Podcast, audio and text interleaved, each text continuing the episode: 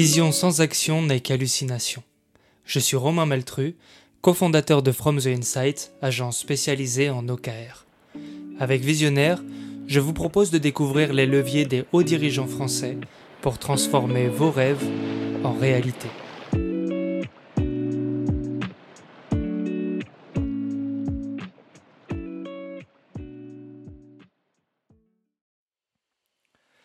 Bonjour à toutes et à tous, je suis avec euh, Jean-Roch Houlier. Alors Jean-Roch, tu es Head of Operations, Learnings and Digitals chez Safran. Euh, on va parler aujourd'hui de, plein de sujets, donc de gestion de projet, on va parler de Safran University, de réseaux développementaux. Euh, mais avant ça, bonjour Jean-Roch, pourrais-tu te présenter s'il te plaît? Bonjour à toutes et à tous. Alors merci beaucoup pour déjà pour ce pour cet accueil et cette cette opportunité de partage. Donc je suis en effet euh, actuellement dans l'université du groupe Safran, qu'on appelle Safran euh, University, euh, maintenant depuis trois ans, ça passe très très vite. et au préalable, j'ai travaillé dans un autre groupe qui était le groupe Thales, où j'étais également dans le secteur de la de la formation. Mhm. Et encore avant, dans un groupe de télécommunications, j'ai commencé ma carrière dans le groupe à l'époque appelé Alcatel Lucent, groupe donc de télécom, où j'ai fait beaucoup de conduite de programme et direction de portfolio. Donc euh, dans le domaine du prépaiement et du post-paiement, on en parlera peut-être un petit peu tout à l'heure. Le contexte dans lequel je me suis quand même forgé ma, vision de la conduite du projet, qui est euh, par essence même mon, métier. D'accord. Voilà, en quelques mots. très bien. Tu, nous raconteras un peu comment tu passes justement de la conduite du projet à la gestion des, projets d'apprentissage.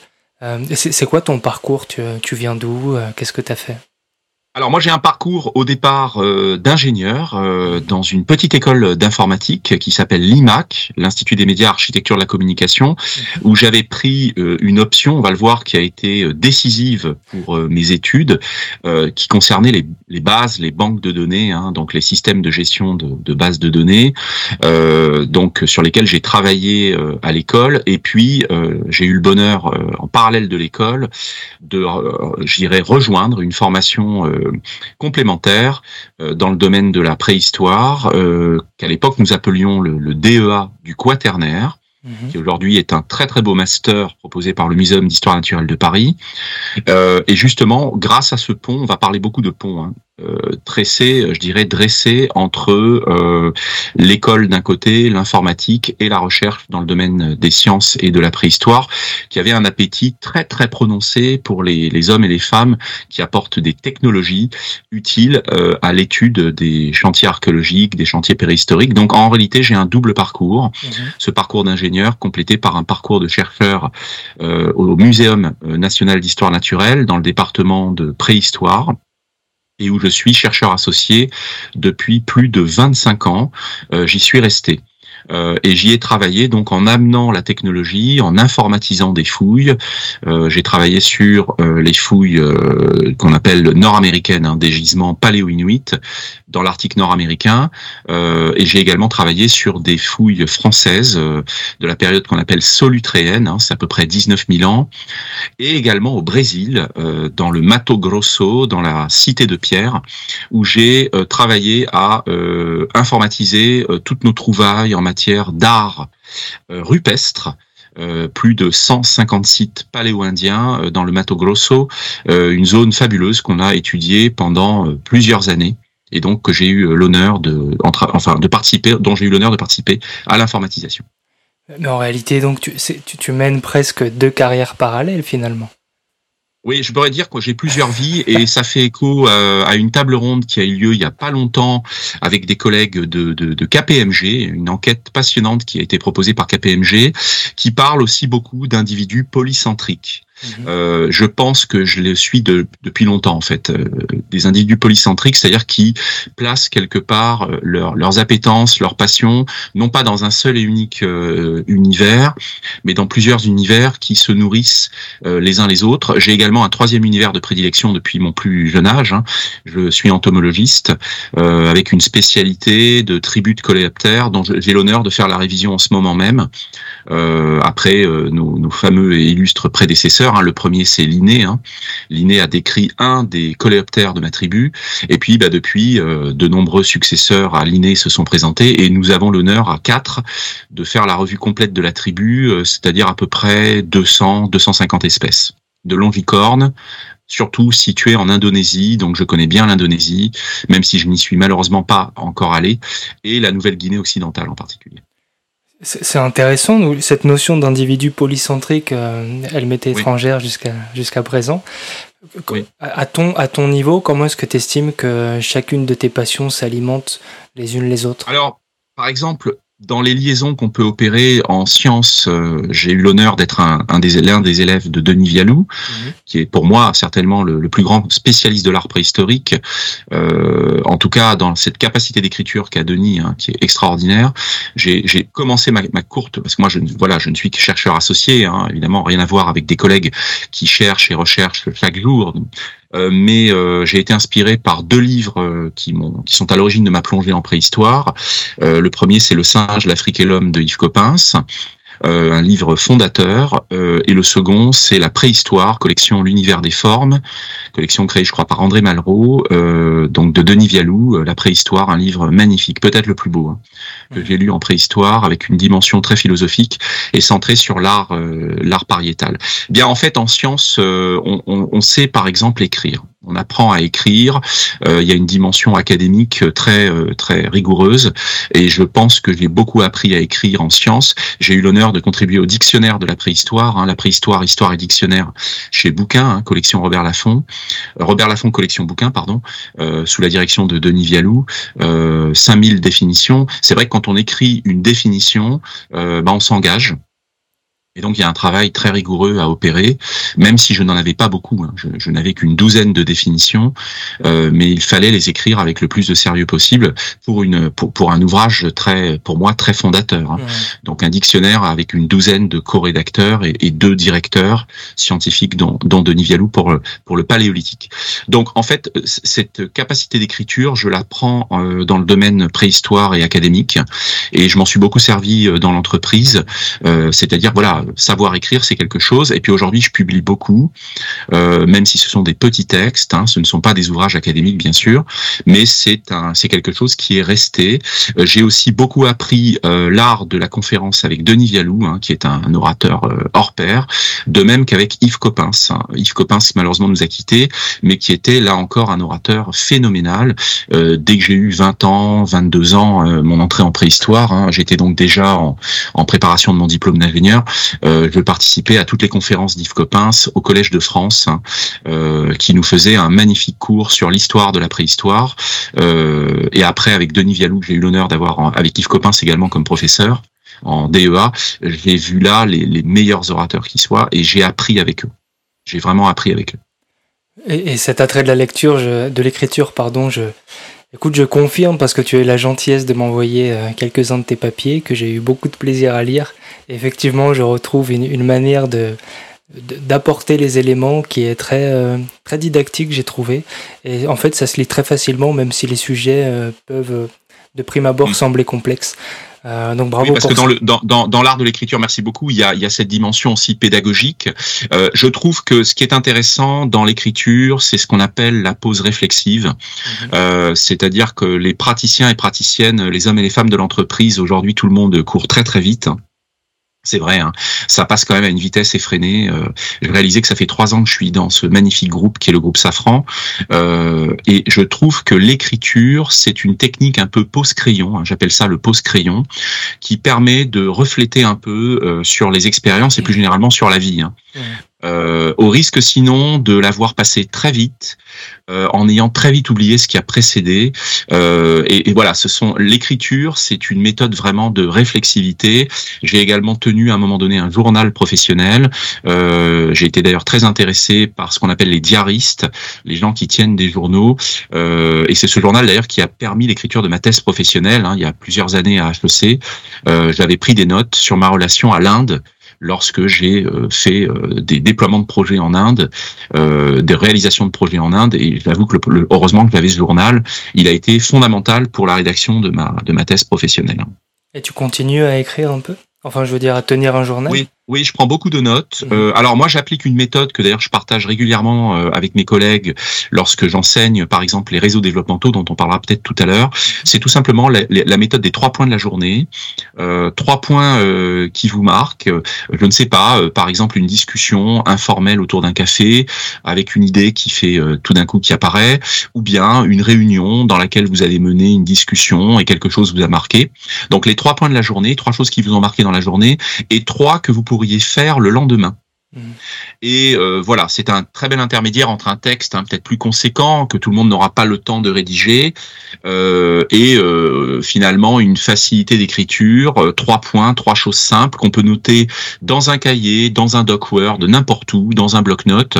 Et vous voyez, c'est vraiment l'idée du pose crayon, très utile dans la vie professionnelle et personnelle d'ailleurs, euh, puisqu'on a aussi les journaux de voyage. Hein. Moi, j'ai pas mal d'amis qui tiennent des journaux de voyage, qui donnent de l'épaisseur à la vie, mmh. donnent vraiment de l'épaisseur à la vie.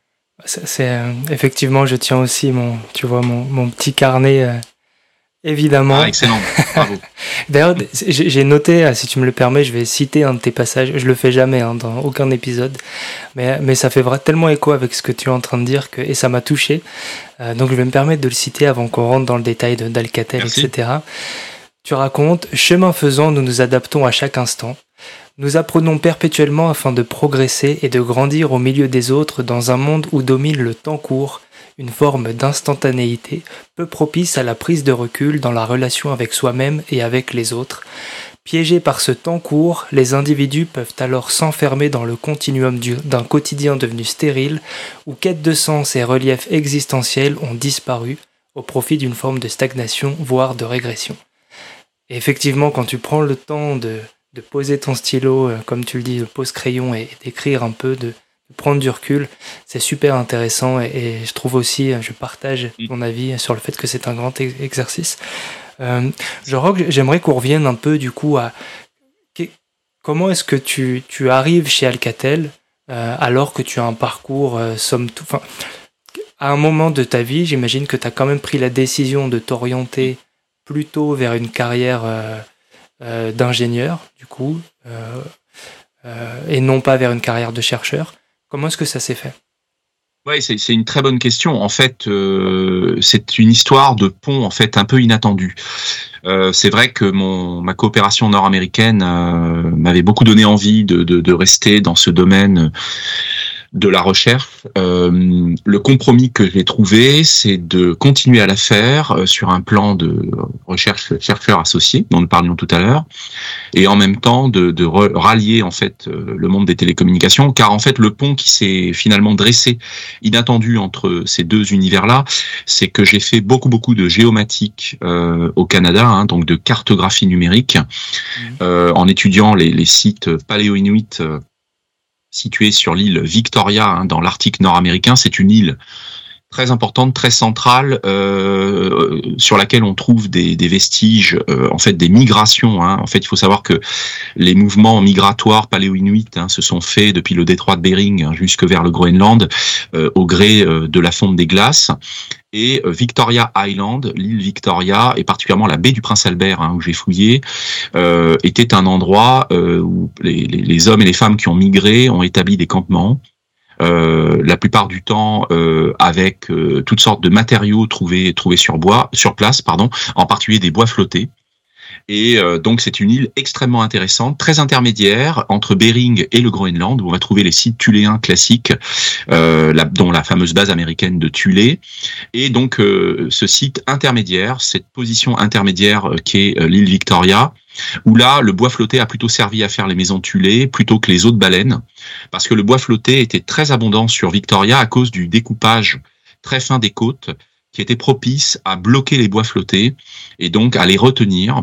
Et donc les paléo-inuits, euh, les Tuléens de l'époque ont pu les récupérer pour faire des maisons avec euh, du bois flotté et de la tourbe magnifique maison euh, qu'on a pu étudier donc dans, dans, dans le territoire euh, arctique nord-américain. Donc on a fait beaucoup de géographie, de télédétection, etc. Et il s'est trouvé que quand j'étais en coopération, il y avait un forum nord-américain euh, à Boston et San Francisco où tous les coopérants étaient invités. Hein, C'était quand même assez extraordinaire. Toutes les boîtes françaises venaient nous chercher et de façon très inattendue, pourtant avec un profil de, de, de chercheur, même si j'avais un ingénierat, j'ai été présélectionné par Alcatel Alstom Recherche qui avait besoin de géomaticiens pour construire les réseaux mobiles, mmh. euh, par exemple dans les réponses à appels d'offres que nous avions à faire euh, vis-à-vis de nos clients euh, opérateurs de télécom. Donc du coup, le destin a fait que je suis rentré chez Alcatel Alstom Recherche, qui d'ailleurs avait aussi une composante recherche qui m'intéressait énormément, et où j'ai passé les premières années de ma carrière. C'était extraordinaire. Alcatel Alstom Recherche, c'était un millier de chercheurs dans plusieurs départements. J'étais dans l'unité automatisme et système de renseignement et j'ai été pris pour toute la composante géomatique, euh, cartographique, euh, d'appui des réseaux euh, cellulaires dans l'espace. Hein. et donc j'ai travaillé pendant plusieurs années sur des systèmes d'information géographique comme MapInfo, ArcView, etc. pour aider les ingénieurs offres à préparer les réponses à appel d'offres et à installer quelque part le réseau télécom dans le paysage mhm. avec de l'imagerie satellitale, des données vectorielles, et etc. Voilà un petit peu comment s'est fait ce pont, très inattendu, il faut le dire, entre ces deux univers-là. C'est super euh, intéressant comme quoi euh, on peut, dire que la chance se provoque en réalité. C'est en faisant des choses, en faisant des rencontres que euh, bah, tu peux provoquer un peu ton destin. Euh, et, pendant qu'on préparait cet épisode, tu m'as tu m'as longuement parlé de la, de la, gestion de projet euh, et de ton approche très horizontale des choses. Donc si, si, je comprends bien, donc pendant ta formation d'ingénieur, tu as forcément vu la gestion de projet, mais tu n'avais pas forcément euh, euh, l'expertise, en tout cas quand tu arrivé chez Alcatel. Qu'est-ce qui t'a amené à t'intéresser plus concrètement à la gestion de projet et d'en faire bah, l'une de tes expertises phares finalement? Oui, en fait, la gestion de projet, c'est ce qui guide ma vie. Hein, il faut le dire. J'ai énormément de projets que je mène en parallèle. Je dois beaucoup, je pense, à, la gestion de, de projets et à l'organisation afférente. Euh, j'ai commencé par des projets plutôt simples euh, de recherche. Hein. J'ai été responsable de recherche donc chez Alcatel Alstom Recherche.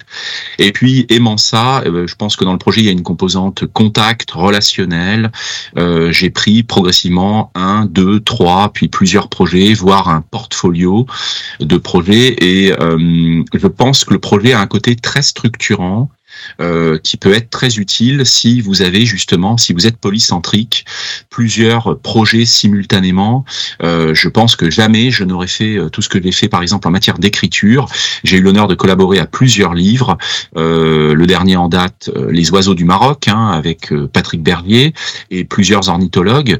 on a mené ça. Patrick est également très féru de projets. C'est un ancien de Thalès comme moi et un ornithologue hors pair qui pour moi est certainement le meilleur spécialiste des oiseaux du Maroc, euh, pour sortir un livre euh, dans lequel nous avons pratiquement 600 espèces, un millier de photos et de cartes. Enfin, j'ai jamais vu un livre pareil, euh, d'un point de vue d'ailleurs également de la biologie des oiseaux, la connaissance des oiseaux. tout ça a été mené comme un vrai projet, avec un suivi, des indicateurs pour les quatre embarqués. C'est un ouvrage à plusieurs mains. Euh, même chose pour la préhistoire, euh, histoire et dictionnaire, ou encore euh, le livre, j'en ai trois, j'ai trois volumes à faire, que je prépare sur la révision euh, des Batocérini, cette tribu de coléoptères cérambicides, euh, donc avec ces 200, 250 espèces que je dois décrire en revenant aux sources, à la littérature et en travaillant avec les musées du monde entier. Hein. Euh, donc il faut, pour moi, après ce n'est pas une obligation, c'est une vision personnelle, hein, euh, mais je dois, en ce qui me concerne, beaucoup, beaucoup à la conduite de projet. Ce qui m'amène à te poser une question que, que je me pose moi-même, donc euh, c'est bien parce que tu auras peut-être la réponse que je cherche. Euh, quand, tu travailles comme ça sur plusieurs projets en même temps, euh, ce qui est très largement mon cas en fait, on me fait souvent la remarque qu'en réalité je me disperse. Mm. Moi fondamentalement j'ai pas ce sentiment, mais j'ai quand même conscience que quand tu te mets à 100% sur un seul projet, tu restes concentré forcément, le projet va plus vite. Euh, mais d'une d'une certaine manière, je, je, crois aussi que, euh, bah, comme tu le disais, les projets s'alimentent les uns et les autres. À quel, à quel niveau tu places le curseur entre la dispersion et euh, le fait de bah, d'avancer concrètement sur plusieurs projets?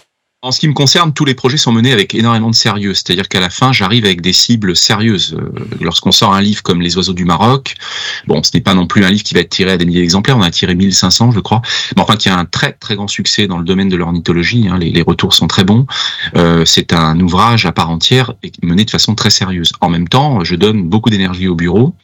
Euh, moi, je travaille de façon un peu compartimentée, c'est-à-dire que par exemple, en ce moment, euh, le texte et le livre concernant, euh, avec mes collègues, nous sommes quatre. Hein. Il y a trois Français et un Italien.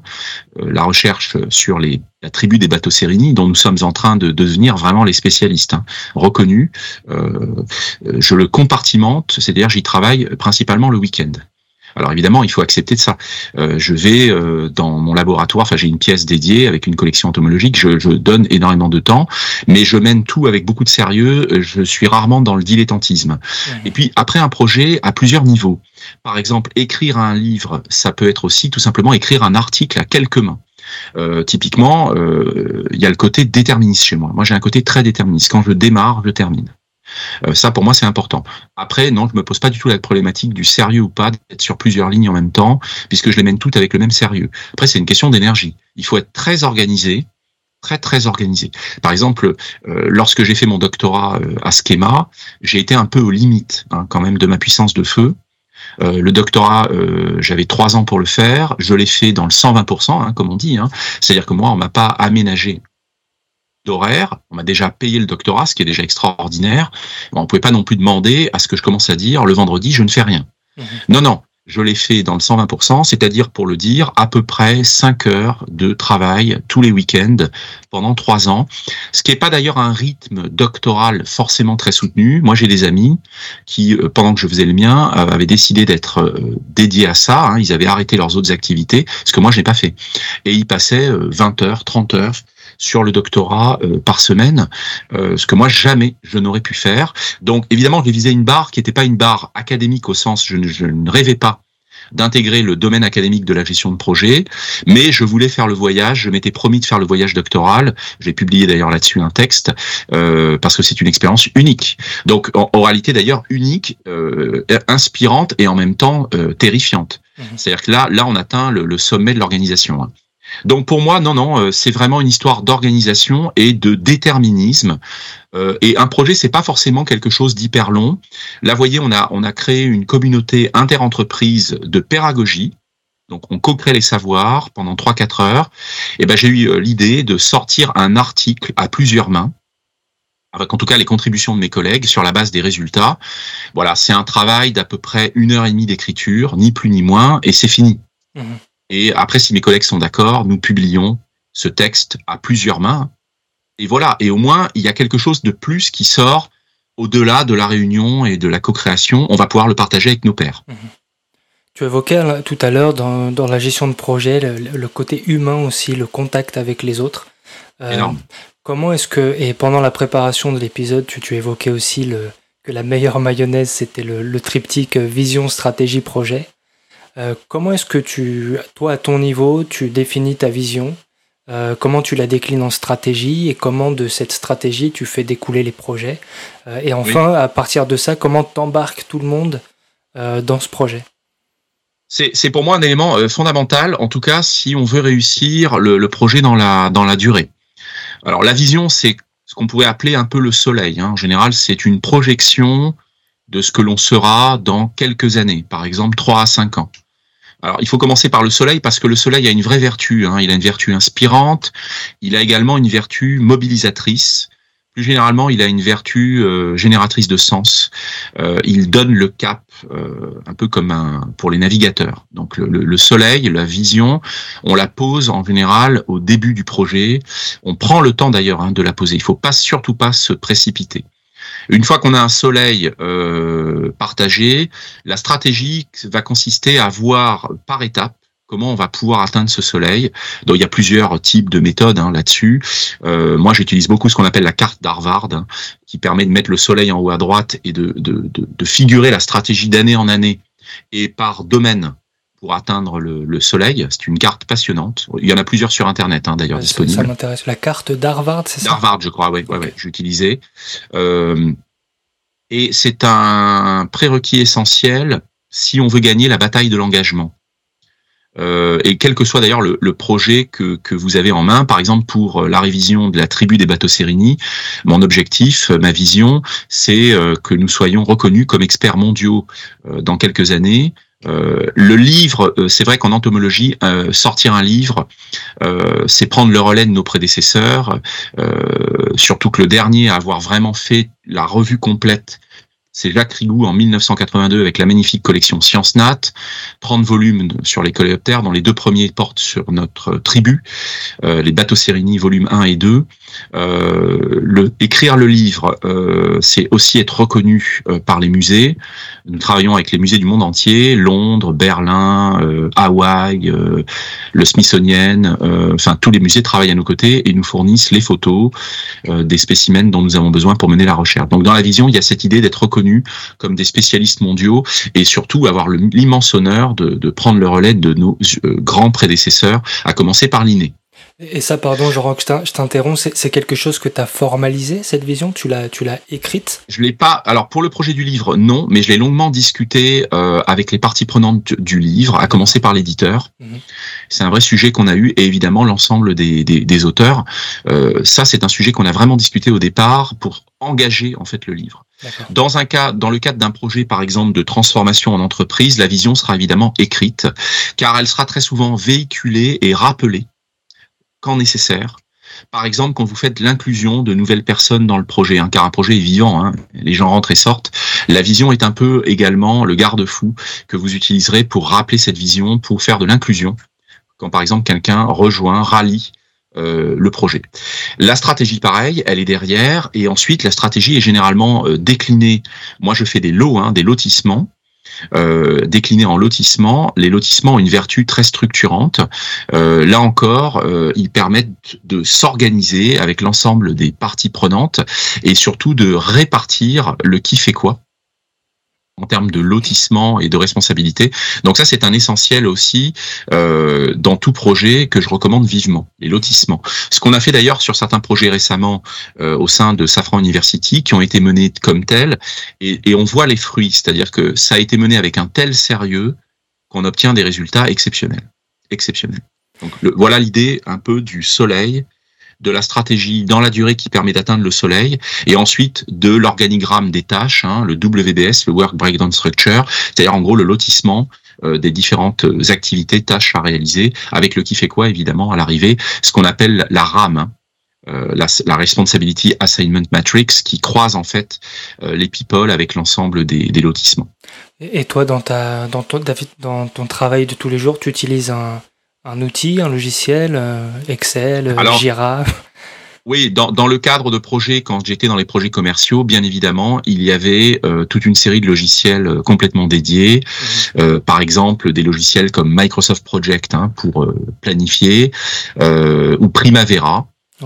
évidemment, quand on est sur les projets commerciaux, on a énormément d'outils. On a aussi, bien sûr, des outils qualité euh, d'amélioration continue des projets et de pilotage. On a donc, par exemple, énormément d'indicateurs. En général, un projet va, va se retrouver adossé à des indicateurs qui permettent aussi de piloter et pas uniquement de suivre d'ailleurs. Hein. Mmh. Quand on dit piloter, on dit anticiper. Hein, en projet, on a deux composantes, une composante proactive et une composante réactive. Malheureusement, dans les choses mal gérées, on est généralement dans une dominante réactive, c'est-à-dire qu'on est qu'en mode réaction, ce qui d'ailleurs est très dur pour les équipes, car très générateur de stress. Quand c'est bien géré, on sent les choses et on bascule davantage du côté proactif des choses. Et on gère, on anticipe avec plus de nez, euh, plus de capacité à détecter euh, ce qui se joue dans l'ici et maintenant. Donc évidemment, ça ne veut pas dire qu'il n'y aura pas de crise, il y aura bien sûr du réactif, mais c'est important aussi de mettre les conditions nécessaires pour avoir du proactif. Donc les outils de pilotage, généralement, vont aussi être utilisés pour ça. Cette notion de, de proactivité, justement, de, c'est quelque chose qui s'apprend, euh, j'imagine. Est-ce que ça fait partie d'un cadre ou d'un programme de Safran University? Alors, ça peut faire partie de nos programmes, par exemple, tout ce qui va consister à travailler sur l'esprit critique. Mhm. Euh, dans l'esprit critique, qui est quand même une métacompétence très citée de nos jours, hein, on peut parler du modèle des 4 C. Euh, les 4 C, c'est créativité, coopération, communication, esprit critique, qui sont des compétences jugées essentielles au XXIe siècle. Moi, j'ai envie d'ajouter un cinquième C, qui est la curiosité. alors là qui fait partie de mon être tout entier. les entomologistes d'ailleurs le savent, on est souvent dans la marmite. Hein. Les entomologistes sont des gens qui ont commencé très tôt en général et qui sont très curieux. en entomologie, la curiosité est, permanente. Euh, on observe, on regarde euh, un insecte sur un mur. Euh, on va, on va regarder en permanence ce qui nous environne. Et donc, dans l'esprit critique, on a entre autres une composante qu'on appelle l'art du discernement qui est une composante qui fait euh, lien avec la proaction, c'est-à-dire que vous êtes capable de lire une situation, vous sentez la situation, éventuellement vous, vous, vous anticipez par exemple un problème relationnel, vous allez peut-être même être capable de tuer un conflit dans l'œuf parce que vous l'avez venu, vous l'avez vu venir. Mmh Quand vous l'avez pas, bah, le conflit arrive. Alors, ça ne veut pas dire qu'il n'y en aura pas. Il y a toujours des conflits.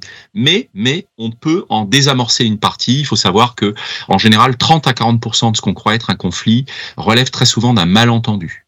Si vous arrivez à le désamorcer en amont, bah, vous faites une économie phénoménale de stress pour l'ensemble de l'équipe. Et vous gardez, entre guillemets, le vrai stress limité à quelques cas réels de conflit, donc à quelques cas réels de réaction. Donc, vous voyez, il y a cette dualité proaction-réaction. Dans l'esprit critique, il y a également évidemment une part très importante d'humilité.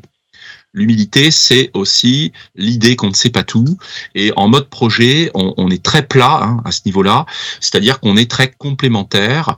Euh, et le chef de projet ne sait pas tout, euh, et il a intérêt, tout intérêt, à s'appuyer sur ses équipiers. Euh, je vais citer un cas concret. Quand j'étais dans les domaines du prépaiement et du paiement, chez Alcatel-Lucent, j'ai fait de très nombreux ponts de crise, euh, des problématiques donc de plateforme par exemple, et je m'appuyais sur des lieutenants techniques. Il est évident que je ne connaissais pas la solution aussi bien qu'eux. Par contre, j'avais ces capacités de négociation et d'esprit critique. Par exemple, j'étais capable de choisir entre deux solutions techniques pour ensuite la proposer aux clients. Donc, il faut savoir aussi travailler sur le principe d'une galaxie de parties prenantes dont chacune détient une part de la réponse. Ça, c'est très important. Et donc, c'est l'humilité euh, qu'on ajoute dans l'esprit critique. On a aussi d'ailleurs une troisième composante, hein, c'est la pensée analytique. Un bon chef de projet, c'est travailler la pensée analytique. Par exemple, c'est éviter une confusion entre une corrélation et une cause. Euh, par exemple, lorsque vous faites une analyse causale auprès d'un client, si vous vous trompez et que vous pensez que A entraîne B, alors qu'en réalité A n'est que concomitant à B, bah vous, vous vendez une mauvaise cause au client. Ça m'est arrivé à plusieurs reprises, malheureusement. Donc ça, c'est la pensée analytique. Donc si on prend l'esprit critique, on a l'art du discernement, on a la pensée analytique et l'humilité, qui sont en fait des composantes qui vont favoriser la proaction. Très très clairement, favoriser la proaction. Et alors du coup, ça, tu penses que c'est quelque chose qui peut s'apprendre? Ou c'est quelque chose de presque inné On a tous euh, certaines appétences, certaines manières de penser. Oui, oui, euh, c'est comme le leadership. On a longtemps cru que le leadership relevait. Il y a eu des écoles là-dessus, hein, mhm. de l'inné. Maintenant, la tendance est plutôt à dire que le leadership se travaille. Il relève également de l'acquis, même si je conçois qu'il y a des gens avec des facilités, c'est mhm. évident. Mhm. Par exemple, d'orateur ou d'oratrice, il y a des gens euh, avec plus ou moins de facilité, il faut être honnête. Hein. donc le projet, évidemment, ça se travaille. Ce qu'on ne remplace pas quand même, c'est l'expérience et la réflexivité qu'elle génère. Mhm. L'expérience est génératrice également de réflexivité. Euh, c'est très souvent d'ailleurs en se trompant qu'on va refléter et faire autrement la prochaine fois. Et d'où euh, tout à l'heure nous parlions des trois points de la journée ou de la tenue du journal. On dit souvent d'ailleurs que le journal est un exutoire. Un, un, chef de projet senior qui a déjà essuyé plusieurs problèmes de négociation, généralement, euh, c'est que la fois suivante, il va garder son calme parce qu'il a gagné en maturité. Euh, il sait qu'il faut laisser venir le client. Il a beaucoup appris en se trompant. Mhm. Et c'est pour ça que le journal, euh, quand on en tient ou qu'on on prend des notes, eh ben on est beaucoup plus fort la fois suivante parce qu'on a reflété sur la fois précédente. Donc évidemment, on ne remplace pas l'expérience, mais on peut acquérir énormément de choses. Prenons un exemple. Euh, j'ai un jeune collègue que j'ai l'honneur un peu d'encadrer hein, dans le cadre d'un réseau développemental, euh, qui est un jeune chef de projet talentueux. Je me suis permis de lui proposer d'utiliser la matrice d'Eisenhower. C'est un outil que j'ai beaucoup utilisé en projet, euh, qui permet le tri dans la boîte mélique, hein, qui est un canal très souvent surchargé, mhm. un canal communicationnel très souvent surchargé, dans lequel peut se perdre le PM, lorsqu'il est relativement inexpérimenté. La matrice d'Eisenhower, euh, liée à Eisenhower. C'est pas Eisenhower, le général Eisenhower qui a créé la matrice, mais elle est liée à une phrase euh, qu'avait prononcé le général, permet la distinction entre l'urgent et l'important et propose une différence de traitement dans la matrice relativement à l'urgent et l'important. On sait par exemple que quelque chose de non urgent mais d'important, on pourrait le passer en mode délégatif. On pourrait mettre quelqu'un à l'arrière pour travailler dessus au calme. Évidemment, si vous avez du non urgent et non important, moi je conseille de rien faire avec. Hmm. De le laisser euh, filer. Donc en gros, c'est une petite méthode qui peut s'enseigner et qui peut s'appliquer très vite pour qu'un PM gagne en force dans sa capacité de maîtrise de la boîte mélique, par exemple. Ça, m'amène à, faire le pont avec. Euh, alors, du coup, je fais deux liens. Euh, avant de. On va parler d'un sujet, je suis, je suis pas sûr qu'on ait le droit d'en parler parce qu'on en avait parlé en off. Tu m'arrêtes si, euh, si je m'avance trop. Tu m'avais avais évoqué un atelier d'apprentissage immersif avec des avions de combat. Et, et, l'idée, c'était donc c'est un programme de leadership justement. Et l'idée donc c'est de, donc je rappelle un peu pour les auditeurs, enfin j'explique pour les auditeurs, c'est de faire participer 12 personnes, hein, si je me souviens bien, avec 6 personnes qui sont dans un, un simulateur de vol d'avion de combat et 6 autres personnes qui sont en mode commandement. Et le mhm. but pour vous, c'est d'observer un peu les comportements de chacun. Euh, et, et vous avez aussi un podcast sur la pédagogie donc le lien que je ferai entre les deux, la question que j'ai envie de te poser, c'est quand tu observes des comportements, est-ce que tu vas venir derrière pousser les bonnes formations aux bonnes personnes euh, sur des sujets extrêmement spécifiques, comme celui qu'on mmh. vient d'évoquer, euh, et quel outil tu utilises pour ça euh, mmh. C'est un peu la notion de, learning nuggets, tu sais, de, petits outils d'apprentissage. Oui, complètement. C'est ça. Si on reprend, alors oui, en effet, les apprentissages immersifs, c'est un, ça relève d'un jeu sérieux, hein, d'un serious game où l'avion a été entre guillemets détourné. Au départ, il servait plutôt à former euh, les gens sur l'avion lui-même. Et nous, on a eu l'idée de scénariser une pédagogie où l'avion est plutôt un observatoire de comportement et de progression potentielle. On travaille par exemple sur ce qu'on appelle l'effet tunnel. Euh, l'effet tunnel, c'est-à-dire à un moment donné être submergé d'informations et de ne plus entendre quoi que ce soit. Hein, donc d'être complètement perdu. Euh, donc ça, c'est un exemple. Alors, en effet, les learning nuggets, euh, typiquement dans un atelier comme les apprentissages immersifs, qui se déroulent sur à peu près 4 heures, bah, c'est tout simplement des petits outils euh, qu'on peut proposer, qui euh, viennent la plupart dans le cadre de cet atelier de l'univers militaire, donc qui ont fait leurs preuves et qui sont comme des nuggets unitaires. Hein. Par exemple, on a le KISS, hein, Keep It Simple and Stupid. Mhm. Ce sont des petits outils qui mangent pas de pain, comme la matrice d'Eisenhower, qu'on peut euh, proposer au fil de l'eau à des participants qu'on va plonger d'abord dans l'action, par exemple pour les laisser se tromper, ensuite auxquels on va proposer de refléter, donc des séances euh, réflexives entre deux séances d'action pour les sortir de l'action, et auxquels on va proposer ces nuggets pour les réappliquer immédiatement dans la séance d'action suivante, mmh. donc dans, un idée, dans une idée d'apprentissage par essai-erreur et de confrontation qui leur permet ou pas de retenir certains des nuggets qu'on va leur vendre, très simple, parce que à mon avis, plus c'est simple, mieux ça marche. Et on le voit bien dans les modèles de projet, les petits outils comme Eisenhower, ben ils ont fait beaucoup de chemin. Et pourtant, c'est hyper simple. Mhm. Euh, on peut situer aussi, moi j'utilise énormément le modèle du management situationnel, hein, j'ai longuement enseigné, qui est encore euh, une série très simple de cadrans, qui donne la posture cette fois du manager qu'on peut avoir en fonction euh, du degré d'autonomie euh, des hommes et des femmes de l'équipe, hein, management situationnel. Et ça, c'est très intéressant parce que ça permet de forger ce qu'on appelle des managers nuancés, autrement dit, qui vont avoir une posture qui va être différente en fonction du degré de maturité du collaborateur ou de la collaboratrice. Par exemple, vous avez une personne qui arrive et euh, qui a besoin d'être entouré, encadré, briefé, sera plutôt sur une posture plutôt empruntant à la directivité et en s'appuyant davantage sur le référentiel, par exemple, organisationnel que vous aurez mis en place pour, par exemple, lui donner euh, les fondamentaux, les règles.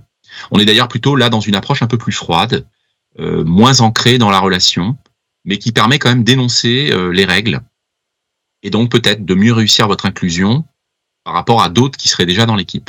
Et puis à côté de ça, vous pouvez avoir une personne qui a énormément gagné en maturité, qui a un degré de participation très élevé et qui aimerait bien qu'on la laisse plus autonome, bah, dans ce cas-là, vous allez activer un, cadran participatif où là, vous allez plutôt aller dans une relation plus soutenue.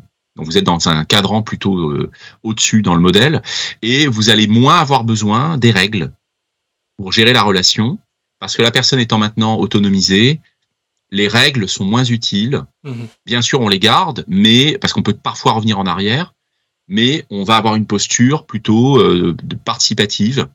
Et donc ça, c'est intéressant parce que ça, ça crée vraiment des managers nuancés, on le disait à l'instant, c'est-à-dire capables d'adopter des, des, des, des postures différentes en fonction de leur, leur lecture, leur compréhension du positionnement ou de la maturité du collaborateur ou de la collaboratrice qui leur fait face. Vous voyez, tout ça, c'est des outils, même d'ailleurs complètement intégrés, cachés euh, au sens euh, inconscient du terme, si vous les avez acquis d'abord par voie théorique, et à un moment donné, vous les utilisez, vous ne savez plus que vous savez. Mmh. Oui, ça devient complètement assimilé en fait. Ils sont assimilés. Et moi, c'est dedans. Hein, je, sais que le modèle est dedans. Je, dès que je rencontre un collaborateur, je ne vais pas avoir le même style en fonction du collaborateur. Mhm.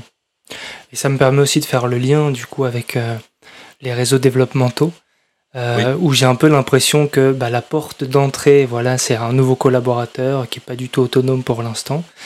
Euh, la relation se déroule, le collaborateur gagne en autonomie, potentiellement change d'équipe. Mais, mais au dernier maillon, avant que ces collaborateurs changent d'équipe, euh, ben, il peut arriver que vous ayez noué une forme de relation euh, presque intime, finalement, dans, mhm. enfin, dans le travail. et donc, ça devient un, un, mentor, finalement. Oui. donc c'est un nouveau modèle de mentorat, hein, les, les, réseaux développementaux. Qu'est-ce que tu pourrais nous dire là-dessus? Parce que j'ai trouvé le sujet vraiment passionnant pour nos éditeurs et auditrices, parce que c'est pas évident de rentrer, peut-être euh, pourras-tu mettre le lien. Euh, en tout cas, il y a peut-être un lien encore disponible parce que là, je t'avais envoyé des textes, mais euh, le, le, le, blog d'Uno malheureusement n'est plus opérationnel. Mais en gros, le réseau développemental, c'est une nouvelle approche, nouvelle forme de mentorat qui a été pensée il y a plus de 20 ans pour faire face à la complexité grandissante du monde et du business. En gros, c'est très simple. Un seul mentor ne suffit plus il n'y a plus de personnalité omnisciente. En gros, pour grandir et se développer, on est entouré par, en moyenne dans la vie, hein, 4 à 5 développeurs et développeuses qui vont pouvoir nous aider à grandir euh, sur un soutien carrière et un soutien psychologique. Et la grande différence aussi avec le mentorat, où donc vous avez compris, là où il y a un mentor attitré, là il y a plusieurs personnes. Mhm. Ces personnes viennent d'univers sociaux différents, elles ne sont pas limitées à l'entreprise. Je peux, moi j'ai mon père hein, dans mon réseau développemental donc univers sociaux différents. Et très grande différence encore, c'est vous qui choisissez qui vous entoure et non pas l'entreprise. C'est très important. Ce sont des liens informels, connus de vous seul. Donc c'est une galaxie de développeurs et développeuses que vous avez choisi à un moment donné de la vie par rapport à un objectif de carrière pour vous aider à grandir et à atteindre cet objectif. Voilà ce qu'est le réseau développemental, ni plus ni moins, avec derrière des fonctions par exemple, vous pouvez avoir un développeur qui va activer la fonction de coach métier et vous aider, par exemple, les 100 premiers jours de votre prise de poste ça a été mon cas. Vous prenez un projet pour la première fois, et eh bien le développeur que vous avez choisi et avec lequel vous entretenez une relation qu'on va pas développer ici, mais le modèle précise tout ça, va par exemple activer la fonction de coach métier et vous soutenir pendant les 100 premiers jours sur sur votre prise de poste. Ça peut être aussi un ami d'école euh, à qui vous allez aller chercher du support émotionnel parce que vous vivez une situation difficile au bureau plutôt que de la verser au bureau parce qu'il n'y a peut-être pas la confiance requise, vous allez aller vous appuyer sur un développeur ou une développeuse base arrière, un ami d'école, une amie d'école qui va vous soutenir à ce niveau-là. Donc c'est la grande, très grande force du réseau développemental, c'est cette idée de développeurs et développeuses multiples aux fonctions différentes et aux univers sociaux différenciés. Euh, les amis d'école, un ancien professeur, euh, un collègue de bureau, un manager, voilà, les personnes que vous choisissez euh, à un moment donné de la vie et qui vont vous aider à vous développer et à grandir. Est-ce que c'est pas quelque chose qu'on fait tous euh, naturellement d'une certaine manière? Absolument. On met souvent des mots en découvrant les réseaux, on les enseigne dans plusieurs entreprises euh, sur des pratiques. Le réseau a un avantage, il formalise. C'est comme une, un déclic, mhm.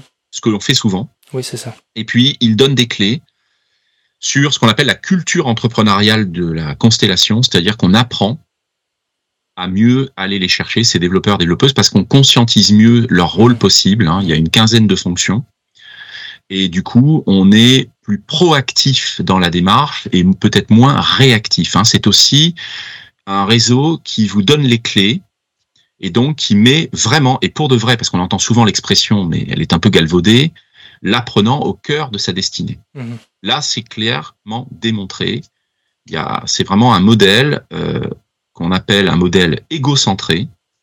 L'apprenant ou l'apprenante, le protégé, on garde le terme comme dans le mentorat, est au cœur de sa propre destinée et va aller chercher là où les bonnes personnes, à un moment donné de la vie dont il a ou elle a besoin, pour atteindre tel ou tel objectif de carrière. Mmh. Tu considères que, petite question off, euh, Denis Vialou serait du coup euh, pour toi euh, oui, Denis Vialou est dans mon réseau développemental. Il est dans le dans, dans le, la partie académique. Euh, il est clairement une de mes figures euh, inspirantes. Alors moi aussi, en effet, au début, j'avais euh, j'avais pressenti l'existence de, de, ce modèle, mais je ne savais pas. Hein, ça a été une découverte extraordinaire pendant mon doctorat. Donc moi, je parlais plutôt de figures inspirantes ou de relations.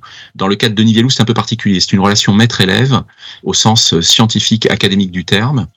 Euh, et pour l'entreprise, j'avais parlé de figures inspirantes dans un article précurseur avant que je ne publie par la suite et découvre et pardon publie par la suite les réseaux développementaux. Euh, donc Denis euh, Vialou, est clairement dans mon réseau développemental. Il est une figure très importante pour moi académique euh, et il a eu des rôles très importants, très structurants euh, de coach métier euh, sur l'art de l'écriture et l'art de la conférence. Hein. Moi, j'ai appris à faire mes conférences en observant Denis Vialou. Hein. Euh, vous pouvez aller voir des, des, des, des, extraits de conférences de Denis Vialou euh, sur YouTube. Vous verrez un peu le niveau. Hein. En art préhistorique, euh, cette capacité de prise de recul et la double approche scientifique et philosophique, euh, je n'ai vu que Denis Vialou d'être capable d'atteindre de telles sphères euh, qui font rêver, qui m'ont toujours fait rêver. pour rappel, Denis Vialou a commencé sa carrière dans la grotte de Lascaux. Hein euh, dans la magnifique grotte de Lascaux. Euh, et puis par la suite, voilà, il est devenu un grand professeur au Muséum d'histoire naturelle de Paris. Il est lui-même un des élèves d'André Laura-Gourand, qui est le plus grand pour moi préhistorien euh, clairement du XXe siècle, enfin de la seconde moitié du XXe siècle. Donc Denis, oui, il est clairement dans mes, dans, ma, dans ma, dans mon réseau développemental et il a eu des fonctions importantes également de recommandation. Par exemple, quand j'ai dû rentrer euh, en thèse professionnelle ou en doctorat, euh, vous avez cette fonction qui existe hein, dans notre modèle des réseaux développementaux, la fonction de recommandation qui est très importante à certains stades de la carrière et de la vie. Jean-Roch, le temps est passé euh, extrêmement vite. Euh, merci pour cet échange. Avant de nous quitter, est-ce que tu aurais un, conseil à donner à un manager, un entrepreneur qui lui aussi a plein de projets euh, et qui cherche à créer justement son, son réseau développemental? Euh, Alors déjà un premier, conseil, un premier conseil, c'est qu'en effet, bon, ça, ça n'est qu'une perspective personnelle. Hein, il y a d'autres approches dans la vie. Euh, c'est euh, d'investir sur le projet. Je pense que le projet euh, et les gens que j'ai pu y croiser hein, dans des associations comme le, le, le PMI hein, des États-Unis, euh, vraiment une fois de plus, moi, en tout cas, a joué un rôle essentiel sans lequel j'aurais pas sorti le quart de toutes mes créations. Donc première idée peut-être, c'est cultiver et développer une méthodologie de conduite de projet qui d'ailleurs est plus plate hein, que le management classique. En projet, on est dans ce qu'on appelle la tranchée. Hein. On peut pas être sur un piédestal. Euh, on est vraiment euh, avec les hommes et les femmes de l'équipe. On fait face. Et moi, je préfère cette posture-là, et c'est celle que j'ai aujourd'hui, même si j'ai quelques équipiers. Hein, c'est pas une fin en soi. Euh, moi, j'ai une approche très plate hein, du management. C'est vraiment l'approche être au milieu de ces hommes et des femmes de l'équipe, et on fait face ensemble. Hein. Voilà, il n'y a pas d'histoire de posture ou de piédestal. Ça, c'est une première idée. La deuxième aussi que je peux conseiller, c'est la curiosité. On parlait tout à l'heure du modèle des 4 C que moi j'aimerais bien transformer en 5 C. Je publierai peut-être d'ailleurs là-dessus.